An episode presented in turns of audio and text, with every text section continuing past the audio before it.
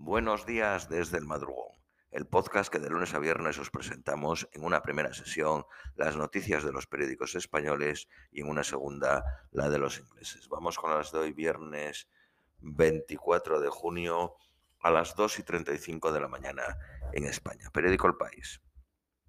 La candidatura de Ucrania a la Unión Europea logra el aval de los 27 al concederle el estatus de un país candidato a la Unión Europea así como a Moldavia, que también se le concedió.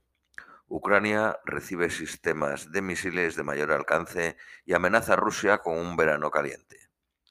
Rusia gana terreno en la región de Donbass con la toma de dos poblaciones cercanas a Severodonetsk. Ucrania denuncia a Rusia ante el Tribunal Europeo de Derechos Humanos, un gesto simbólico porque Rusia anunció su intención de no someterse a las decisiones del tribunal. Estados Unidos anunció la aprobación de un nuevo paquete de ayuda a Ucrania por valor de 450 millones de dólares. Reino Unido prohíbe exportar a Rusia dinero en efectivo y combustible para aviación. El Parlamento Europeo aprueba un plan para acelerar el almacenamiento de gas antes del invierno. El presidente finlandés confirma que asistirá a la cumbre de la OTAN en Madrid. La empresa deportiva Nike anuncia que abandona Rusia definitivamente. El Tribunal Supremo de Estados Unidos consagra el derecho a llevar armas en público. Tumba la ley del Estado de Nueva York, una de las más restrictivas del país, que exigía a quienes tienen licencia de armas demostrar una causa para portarlas. Turquía desarticula una red iraní que planeaba atentar contra israelíes en Estambul. El multimillonario Mikati recibe el encargo de formar gobierno en Líbano tras años de crisis. Periódico ABC. Madrid tiene todo preparado para la posible llegada de Zelensky a la cumbre de la OTAN, pero lo más probable es que el presidente se quede en Kiev. Rusia y la Cruz Roja se reunirán el viernes para abordar las condiciones de los soldados rusos apresados en Ucrania. Ucrania celebra el primer juicio contra un soldado ruso acusado de violación. República Checa deja de emitir visados a rusos y bielorrusos. La ejecución del combatiente británico capturado por Rusia será llevada a cabo. La Embajada de Israel en Kiev reabre por primera vez desde su cierre tras el inicio de la guerra. Estados Unidos proporcionará uno de sus perros robóticos para limpiar minas de Ucrania. Boris Johnson asegura que las tropas rusas podrían agotar sus recursos en los próximos meses. Las fuerzas separatistas prorrusas han perdido a más de la mitad de sus miembros según la inteligencia del Reino Unido. Macron rechaza un gobierno de unidad nacional. Polémica por la intención de Boris Johnson de aprobar una ley para contratar a trabajadores temporales para suplir a los huelguistas.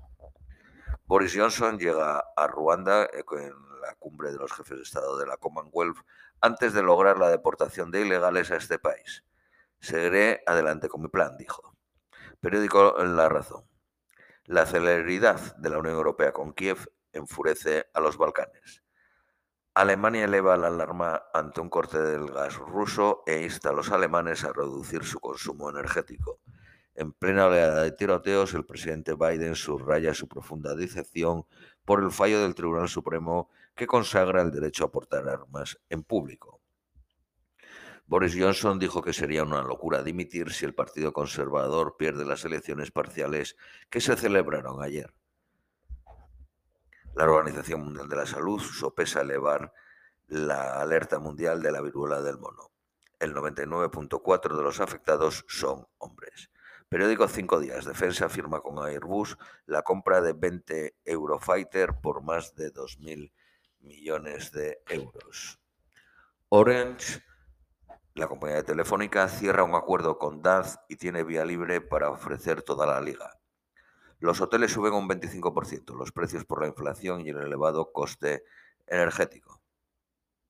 Amazon expande su plantilla en España y contratará a 2.000 trabajadores en el 2022. Periódico El Economista. Irio, el tercer operador de los AVE, arrancará en noviembre. El tren de alta velocidad en Extremadura se estrenará el 19 de julio. El precio del melón y la sandía cae un 70% en el campo y sube en el súper. Periódico ABC y Noticias Nacionales Españolas. Un alto cargo del gobierno lidera el boicot a la cumbre de la OTAN. El secretario de Estado para la Agenda 2030, Enrique Santiago, encabezará la marcha contra la Alianza Atlántica organizada por miembros de Unidas Podemos.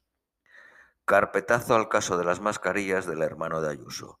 Anticorrupción descarta las acusaciones de la izquierda. No ve ilegalidad alguna en la tramitación del contrato ni intervención directa e indirecta de la presidenta.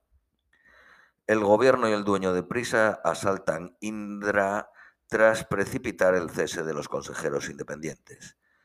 El gobierno creó un gabinete de afines en la cúpula del Centro de Investigaciones Sociológicas para redoblar su control político. Periódico El País. La Fiscalía archiva el caso de las compras de la Comunidad Autónoma de Madrid a una empresa que se embolsó dos tercios de la operación y de la que cobró el hermano de Ayuso. España tendrá 7.800 millones más en fondos europeos. El nuevo cálculo eleva la partida a 77.300 millones. La mayor asociación policial intenta burlar la seguridad de la cumbre de la OTAN con mini protestas ante los hoteles de las delegaciones para reclamar mejoras salariales. Periódico La Razón. Feijó entierra la operación de, Casado para fichar a cargos de ciudadanos. La nueva dirección pasa página de Alberto eh, Rivera y descarta contar con arrimadas o villacís. El Partido Popular pide a la Unión Europea suprimir el impuesto de hidrocarburos. El Consejo General del Poder Judicial acumula ya 62 nombramientos pendientes. Llenar el depósito ya cuesta 107, 107 euros. La siderurgia alerta de cierres por el alto coste de la energía. Protesta ante el Congreso por la nueva ley de ciencia. El 80% de los casos de abusos en la Iglesia han prescrito. Esto es todo por hoy. Os deseamos un feliz viernes, un feliz fin de semana y os esperamos el próximo lunes.